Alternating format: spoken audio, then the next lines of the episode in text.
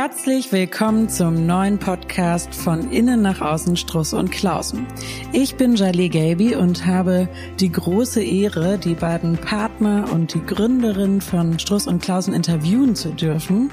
Und zwar sitzt hier neben mir zu meiner rechten Ranghild Struss und gegenüber Johann Klausen. Und wir wollen ganz viele Themen rund um Persönlichkeit und Entwicklung und solche großen Fragen wollen wir hier alle besprechen. Und wir fangen heute mal an mit unserem Podcast-Titel. Warum heißt es denn eigentlich von innen nach außen, außer dass es sich so toll mit Struss und Klausen reimt?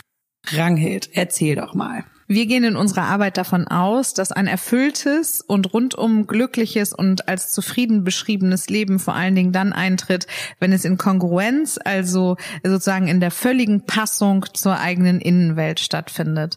Das bedeutet, ähm, wenn ich das tue, was meinem wahren Kern, meiner inneren Stimme wirklich entspricht, dann habe ich ein Gefühl von Erfüllung, von Wachstumsmöglichkeiten und ähm, habe auch das Gefühl, mehr Kraft zur Verfügung zu haben, um meine inneren Entscheidungen entsprechend fällen zu können.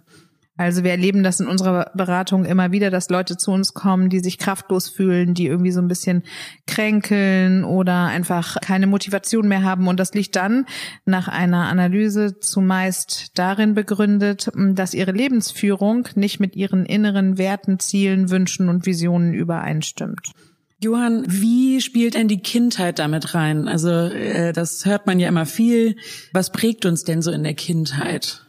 Ja, erstmal gehen wir immer davon aus, dass man ja bereits schon als Wesen auf die Welt kommt. Das heißt, ein Teil ist sicher immer auch Genetik und ein Teil ist sicher auch schon die Zeit, die man ja bereits dann 40 Wochen äh, in dem Mutterleib verbringt und wo man schon alle Töne und alle Geräusche und alles so in sich aufsaugt und ja wirklich eben im Innen ist und dann sozusagen nach außen in die Welt gesandt wird. Und dann sind natürlich die ersten Jahre des Lebens total entscheidend, weil da ja im Grunde genau das erste, die erste Connection zu der Beziehung, zu sich und zu seiner Umwelt aufgebaut wird. Und je nachdem, wie das eben so ausgestaltet wird, im Sinne von, ich, ich eben habe meine Eltern im wenn das alles normal verläuft, als Spiegelung und das im Sinne einer wohligen, guten Verbindung aufgebaut wird mit Vertrauen, dann kann man da ja ganz spielerisch und freudig in die Welt rauslaufen. Und wenn es vielleicht eher so ist, dass Hektik oder auch Stress oder Streit oder Abweisung oder so ein bisschen mehr eben die ähm, Themen, die eben die äh, das Selbstvertrauen so ein bisschen gefährden, dann kann es sicher sein, dass man die Welt eher als etwas, sage ich mal, äh, bedrohlichen Raum wahrnimmt. Also ich glaube, in der Kindheit kommt es vor allen Dingen eben auch darauf an, welche Glaubenssätze man vielleicht so runterlädt auf sein eigenes System. Also wenn Eltern von einer bestimmten Überzeugung getragen sind, dann ist die Wahrscheinlichkeit, dass man die übernimmt oder vielleicht auch dagegen rebelliert, total groß. Und was Johann gerade meinte, ähm, ein Teil ist Genetik und ein Teil ist Sozialisation. Und das für uns natürlich total spannend herauszufinden, wie reagiert denn jemand auf die Erlebnisse seiner Kindheit, ne? Weil da ähm, sozusagen formen sich die ersten inneren Überzeugungen über sich selbst, über Beziehungen, über die Umwelt und auch zum Beispiel übers Arbeiten. Und um das mal so ein bisschen konkreter zu machen, also ich äh, bin dann also so kleines Kind in der Welt. Ich brauche in meinem Erleben natürlich eine einigermaßen häufige Wiederholung, damit sich das als Muster festsetzt.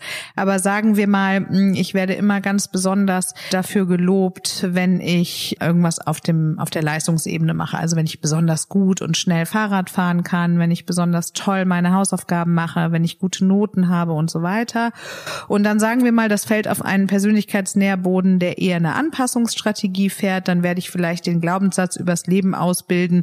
Mir geht's gut, wenn ich fleißig und leistungsstark bin. Und dann gibt's vielleicht andere, die in ihrem Grundcharakter auf einer, sagen wir mal, psychischen oder emotionalen oder Seelenebene so angelegt sind, dass sie eher rebellieren, die werden vielleicht versuchen, besonders viel Aufmerksamkeit und Liebe dadurch zu generieren, dass sie sich gegen dieses Leistungsthema auflehnen. Total spannend. Das klingt ja so sehr unterbewusst und tief verwurzelt ähm, kann ich jetzt als erwachsener Mensch, wenn ich diese Glaubenssätze, die mich in meiner Kindheit geprägt haben, aufgedeckt habe, kann ich da irgendwas tun? Weil die können ja auch negativen Einfluss auf mich haben. Ja, genau, das ist das eigentlich das Spannende, sowohl an unserer Arbeit als auch, glaube ich, an der Entwicklungsmöglichkeit des Menschen als solchen, dass man natürlich eben als Kind das noch gar nicht hinterfragen kann, weil da ist es eher noch kausal verknüpft. Das heißt eben, meine Eltern freuen sich, wenn ich sie anlächle und dementsprechend sprechen, lerne ich vielleicht immer witzig, lustig und auf alles lächelnd zu reagieren, ohne zu wissen, ob es vielleicht auch ein Problem gibt oder eine Herausforderung. Und als Erwachsener würde man sagen, dass das größte Geschenk des Menschen ist, sich zu reflektieren. Aber dafür hat man natürlich auch nicht immer Zeit ähm, aber müsste eben damit langsam anfangen zu schauen, ah, schau mal, das hat hier gar nichts irgendwie mit meinem bösen Chef gerade zu tun oder dass ich irgendwie äh, meine Chefin sehe, als wäre es meine Großmutter oder ähnliches, was auch immer für unbewusste Mechanismen da eine Rolle spielen, da müsste man sich das sozusagen erstmal ins Bewusstsein überhaupt rufen und schauen, ah, schau mal, da bin ich so sauer geworden oder da fühlte ich mich angegriffen oder da war ich irgendwie getriggert, weil ich eben den Glaubenssatz habe, wenn ich nicht erfolgreich bin, werde ich nicht geliebt beispielsweise. Das hat ja auch ganz viel mit so blinden Flecken zu tun. Wie komme ich denn eigentlich an die richtig ran? Also ich wollte noch mal kurz sagen, ähm, was Jörn gerade meinte mit, ich bin nur geliebt, wenn ich zum Beispiel brav bin oder Leistung erbringe oder ähnliches, ähm, um da jetzt nicht zu schnell durchs Thema durchzurasen, weil natürlich die Kindheit auch ein sehr langer und auch ähm, tiefgehend prägender Prozess ist. Letztendlich sind wir ja alle so aufgestellt und das kommt hier in unseren Beratungen im Erwachsenenalter genauso durch, wie es auch in der Kindheit eine Rolle spielt, dass wir alle geliebt werden wollen und uns sicher fühlen wollen. Und je nachdem, was ich in meiner Kindheit so erlebe, entwickle ich Strategien, also ganz unbewusst, denn wie Johann gerade sagte, als Kind kann ich mich natürlich nicht so bewusst reflektieren, dass ich mir dann überlege, wie ich mich am besten verhalte, um eben genau diese Ziele von Liebe und Sicherheit zu erreichen. Also unbewusst entwickle ich bestimmte Überzeugungen über mich, über andere, über die Welt und auch bestimmte Verhaltensfühl- und Denkmuster.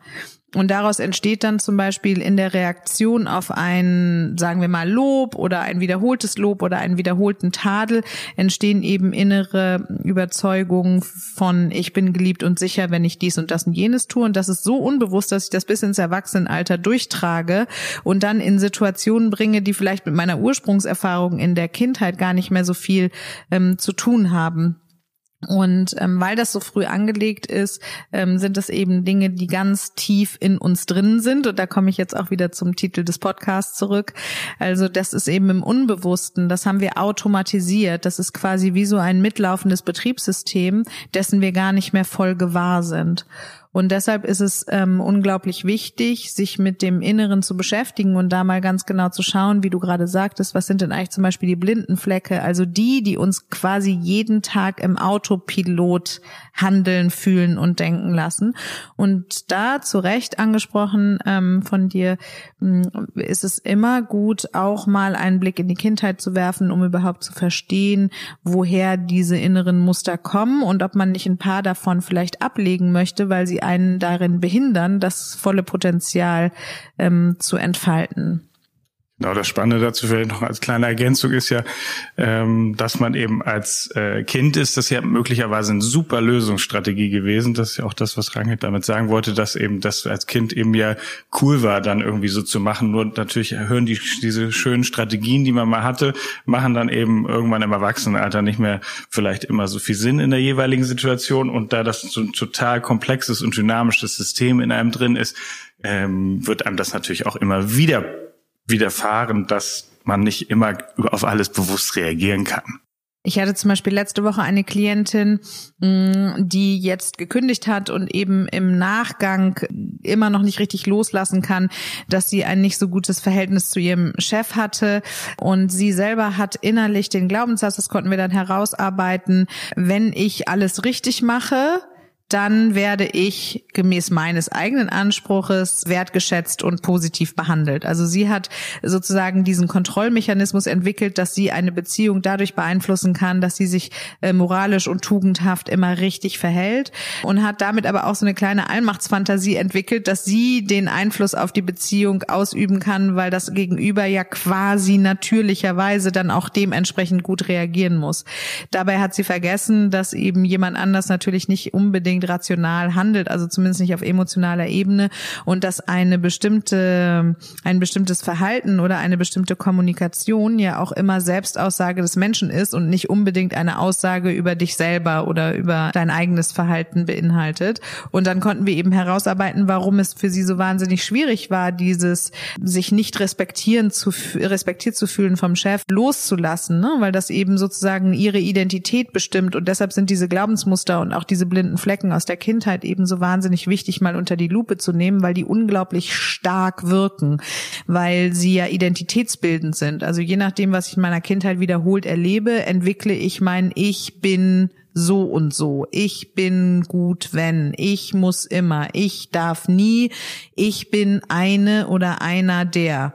Und immer wenn das getriggert wird, werden wir quasi in unserer Identität herausgefordert und deshalb sind die Schmerzen dann überproportional groß. Also das kennt wahrscheinlich jeder, dass man manchmal Frusterlebnisse, Hoffnungen, Enttäuschungen, Wut oder ähnliches im Job empfindet und dann mit einer Freundin oder einem Freund darüber spricht und der sagt, Mensch, es ist doch nur ein Job, jetzt stell dich doch nicht so an oder so schlimm ist es doch nicht. Es fühlt sich aber so wahnsinnig schlimm an, weil es eben das Innerste triggert, weil es das sozusagen berührt, was uns in unserer Sicherheit und in unserer Gewissheit, es wert zu sein, geliebt und anerkannt zu werden, erschüttert. So ein Blick in die Kindheit, also das, das ist ja total nachvollziehbar, dass das sinnvoll ist. Das kann aber ja auch ganz schön schmerzhaft sein. Muss ich denn, um meine Persönlichkeit zu entwickeln, unbedingt in die Kindheit gucken? Weil wenn die vielleicht nicht ganz so schön ist in der Rückschau, dann ist das ja auch äh, vielleicht eine Strategie, da gar nicht mehr so genau hingucken zu wollen. Ja, wir würden natürlich immer sagen, man muss überhaupt nirgendwo hingucken, wenn es einem damit nicht gut geht, weil das ist natürlich auch ein wichtiger Teil. Einfach, man könnte auch erstmal sagen, oh, da war was, das äh, war irgendwie schmerzvoll oder schmerzhaft. Und das ist ja eben das Wichtige, dass man dann schon mal sich einmal bewusst gemacht hat, ah, okay, da ist das, ähm, eben ins Innen geschaut und dann kann man ja auch dann, wenn es für einen eben die richtige Phase ist, drauf gucken.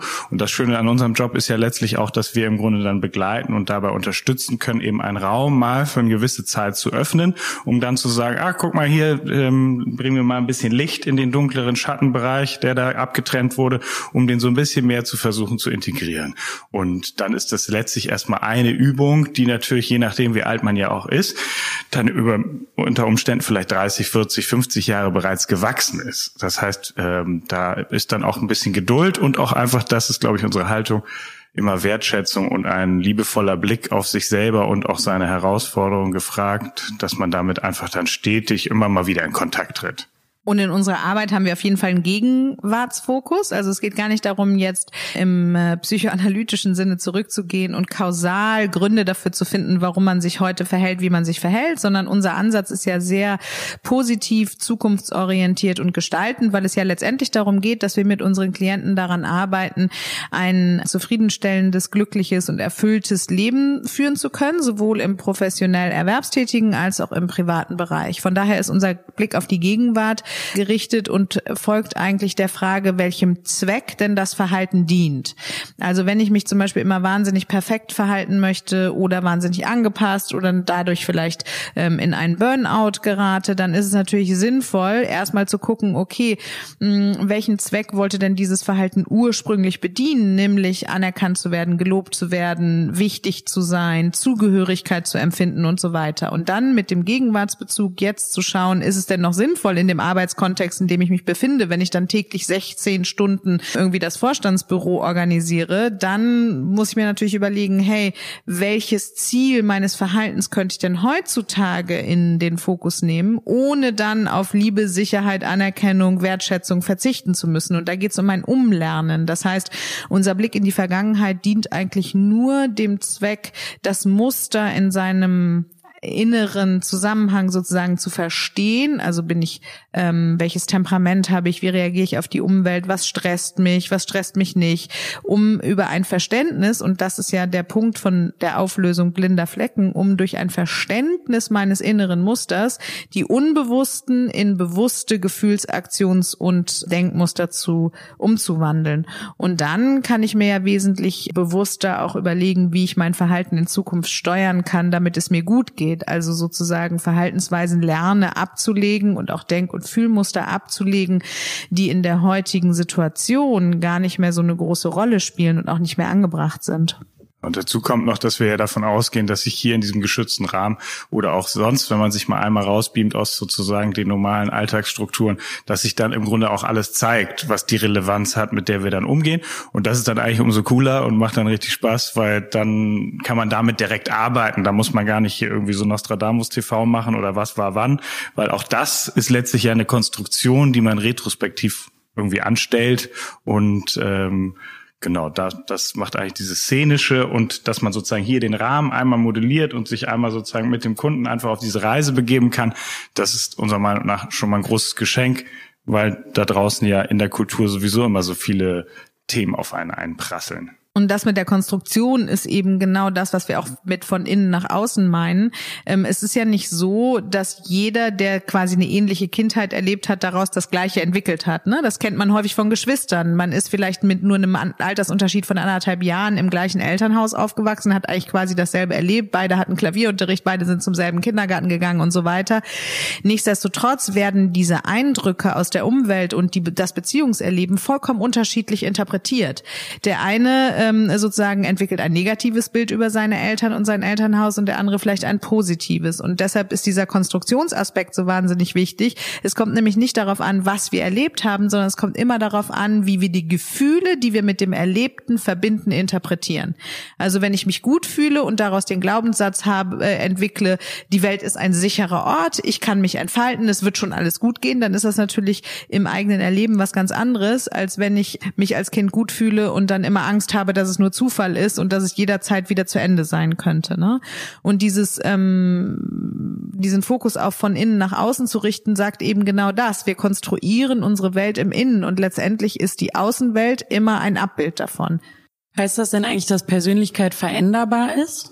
Ja, also wir, man geht ja eigentlich davon aus, dass Persönlichkeitsstrukturen wachsen und eben sich natürlich auch dynamisch dem Umfeld anpassen. Aber im Grunde genommen sagt die wohl die neueste Forschung, dass man so bis 30 das sich irgendwie ausgestaltet und ab da mehr oder minder zumindest einen festen Kern es gibt, der natürlich auch sehr dynamisch ist und nicht einfach irgendwie fest.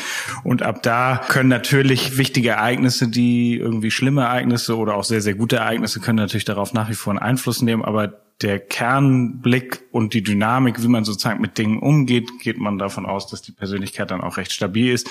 Generell kann man die natürlich dann immer gestalten und entwickeln und auch die Rahmenbedingungen verändern. Genau, das werden wir immer wieder gefragt. Ähm, Gibt es bestimmte Persönlichkeiten, mit denen man leichter kann, mit denen man Probleme hat? Äh, ist meine Persönlichkeit gut oder schlecht? Und das sind Fragen, die für uns vollkommen ähm, irrelevant sind, weil jeder Mensch, so wie er ist, genau richtig ist. Und das äh, sagen wir auch immer wieder. Im Kern der Persönlichkeit kann es ja einen ganz bestimmten Blick auf die Welt geben. Ein Muster, ein Muster, was ich um meinen Wesenskern gelegt habe. Nichtsdestotrotz ist der Reifegrad natürlich entscheidend dahingehend, wie gut oder nicht gut man mit jemandem zurechtkommt. Meistens sind es nicht äh, bestimmte Persönlichkeiten, die einen triggern und die bestimmte Gedanken und Gefühle in einem auslösen, sondern entweder eben ein Reifegrad oder eine Erinnerung an das eigene Unbewusste so, ne? Von daher kann jeder seine Persönlichkeit entwickeln, aber anzustreben, ein anderer Mensch zu werden, ist nach unserer Meinung gar nicht sinnvoll oder richtig, ähm, weil man mit den Anlagen, mit denen man sozusagen äh, in die Welt kommt und die man dann ausbilden kann, vollkommen gut und richtig aufgestellt ist und jeder, abgesehen von Traumata, schlimmen Krankheiten oder ähm, wirklich psychiatrischen oder physischen Belastungen, kann ja jeder innerhalb seiner Persönlichkeit ein zufriedenstellendes Leben führen.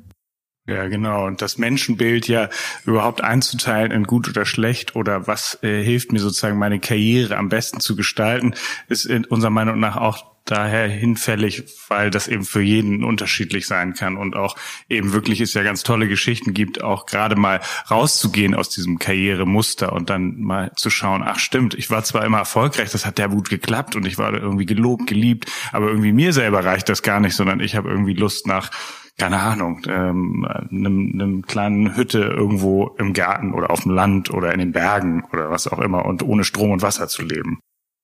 Ich glaube, was unsere Hörer jetzt mal brauchen, ist so ein konkretes Beispiel aus unserem echten Leben.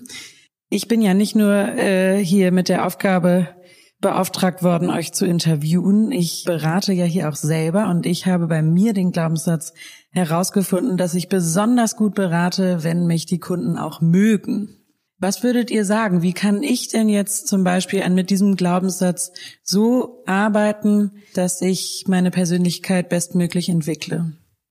Also was man dich dann natürlich als erstes mal fragen würde, ist, ähm, inwieweit du eventuell davon ausgehen könntest, dass deine reine professionelle Leistung ausreichen könnte, um Eindruck zu schinden. Und dann würde man da vielleicht ein bisschen tiefer buddeln und gucken, hey, hast du vielleicht in der Vergangenheit die Erfahrung gemacht, dass du lieber persönlich im Beziehungskontext eventuell auch improvisierend tätig gewesen bist, weil du vielleicht, ich stelle das mal als Hypothese in den Raum, manchmal nicht die Geduld hattest, als sehr offener und erlebnisorientierter Mensch, dich hinzusetzen und stundenlang zu lernen und irgendwelche Fachinformationen aufzunehmen.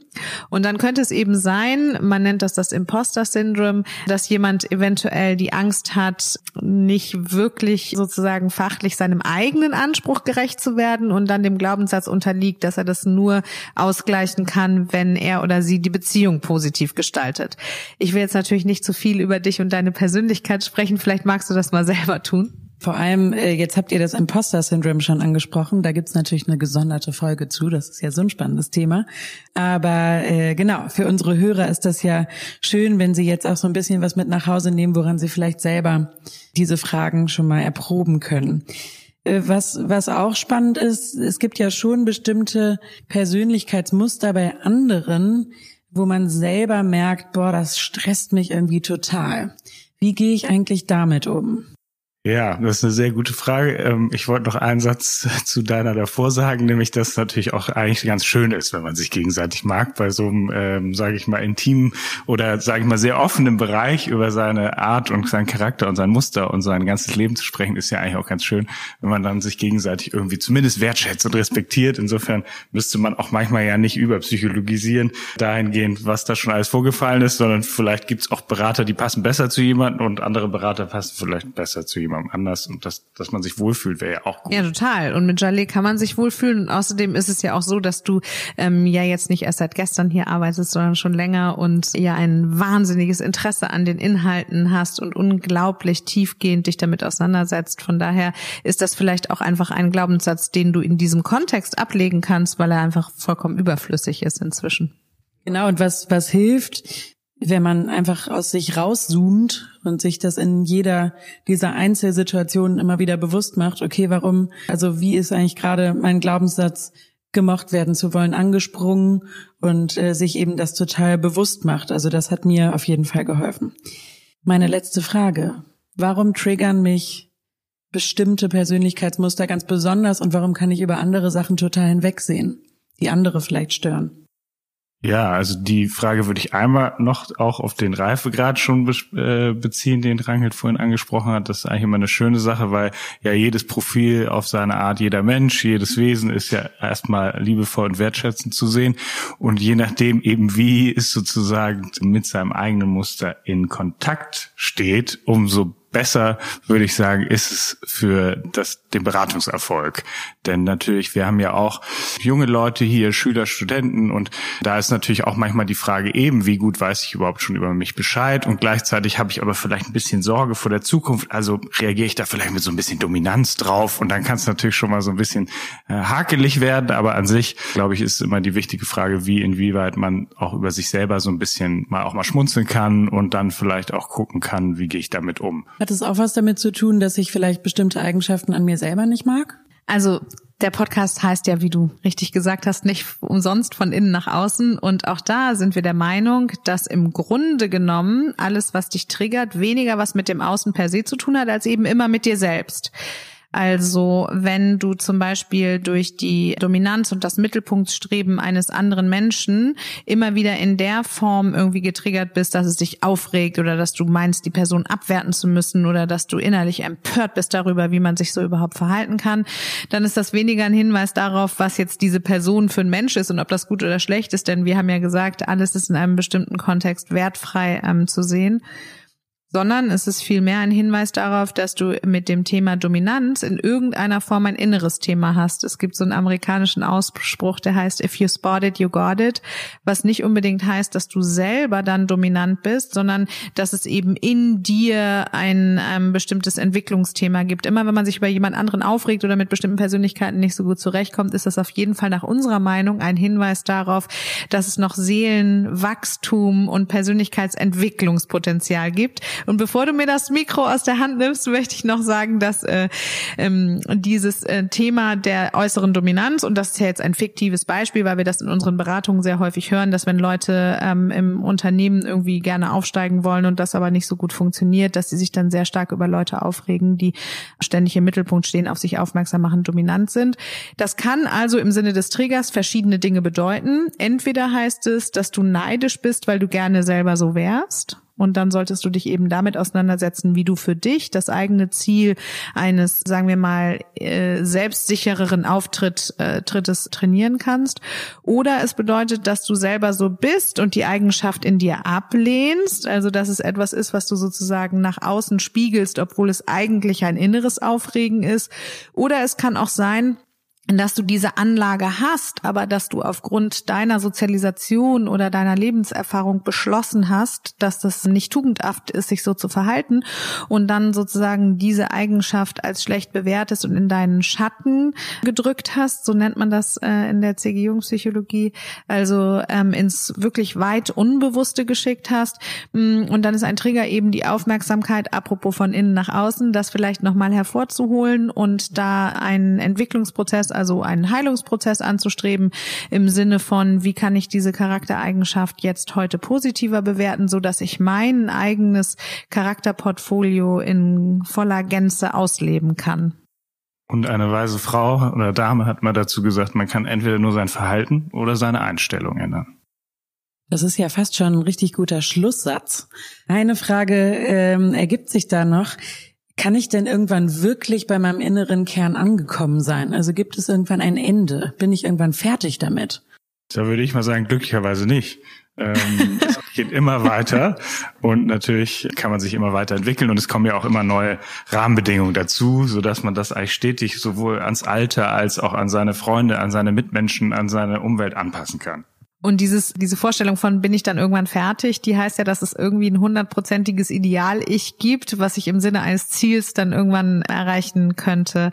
Und so sehen wir das nicht, weil Persönlichkeit eben so ein wunderbar komplexes und wahnsinnig vielfältiges äh, System ist, dass es auf jeden Fall mit Freude und Entdeckergeist auch im eigenen Inneren immer wieder neue Dinge zu entdecken gilt. Außerdem ist ja auch das Leben ein ongoing Prozess. Das heißt, ich werde immer wieder neue Erfahrungen Erfahrungen sammeln. Ich werde mit neuen Menschen und Begebenheiten in Kontakt kommen und auch das ähm, wird mich ja immer wieder, solange ich lebe, dazu anhalten, über mein Verhalten der Vergangenheit, der Gegenwart und der Zukunft, über meine Fühl- und Denkmuster neu nachzudenken. Man sollte also im Sinne eines guten Erwartungsmanagements Freude am Prozess empfinden und sich ja der Vorstellung widmen, eben ein kongruentes Leben von innen nach außen zu gestalten. Was ich glaube, was schon eintreten kann, und da geht es nicht um fertig im Sinne der Entwicklung, sondern um Persönlichkeitsentwicklung im Sinne des Seelenfriedens. Was man, glaube ich, schon erreichen kann, ist, dass man äh, mit sich im Reinen ist und dass man, wenn man der inneren Stimme konsequent folgt und das Leben wirklich auch nachhaltig daran ausrichtet, dass man ein inneres Gefühl der Zufriedenheit erlangen kann, was es dann auch gar nicht mehr nötig macht, sich irgendwie vorzustellen, anders sein zu wollen. Genau, und ab und zu wahrscheinlich auch einfach so ein gesunde Demut und Realismus, dass man auch gar nicht alles kontrollieren kann und muss. Und das wäre ja eine Allmachtsfantasie, die wir Menschen in unserem Kulturkreis zwar manchmal haben, aber das ist gar nicht möglich und darüber kann man ja dann auch mal ein bisschen lachen. Das ist doch auf jeden Fall sehr beruhigend zu hören. Wir kommen jetzt zum Ende. Äh, ich glaube, wir haben schon ganz schön viel ähm, Input für unsere Hörer in der ersten Folge geliefert. Und warum dieser Podcast von innen nach außen heißt, das glaube ich allen klar geworden. Und jetzt kommen ganz viele weitere spannende Folgen zum Thema Persönlichkeit und Entwicklung. Vielen Dank an Rangit und Johann für so viel spannenden, spannende Inspiration und ein Schlusswort von Rangit. Ich wollte auch nur noch mal sagen, vielen Dank, Jalé. Und danke, Frauke, für die Technik. Ohne euch könnten wir das nicht. Liebe Hörer, ähm, nochmal ein kleiner Nachtrag von uns. Ihr dürft uns natürlich gerne Fragen stellen. Das ist ja so viel geballter Inhalt hier äh, von, von unseren beiden Partnern, ähm, dass da bestimmt Anschlussfragen aufkommen und ihr dürft die alle stellen und die werden alle beantwortet in den nächsten Folgen. Schreibt uns bei Instagram, äh, was euch so bewegt oder schickt uns eine E-Mail mit euren Fragen und Anregungen und Kritik und Wünschen. Vielleicht habt ihr ja auch Themenvorschläge, die uns inspirieren können an von innen nach außen at struss und klausen.de. Vielen Dank.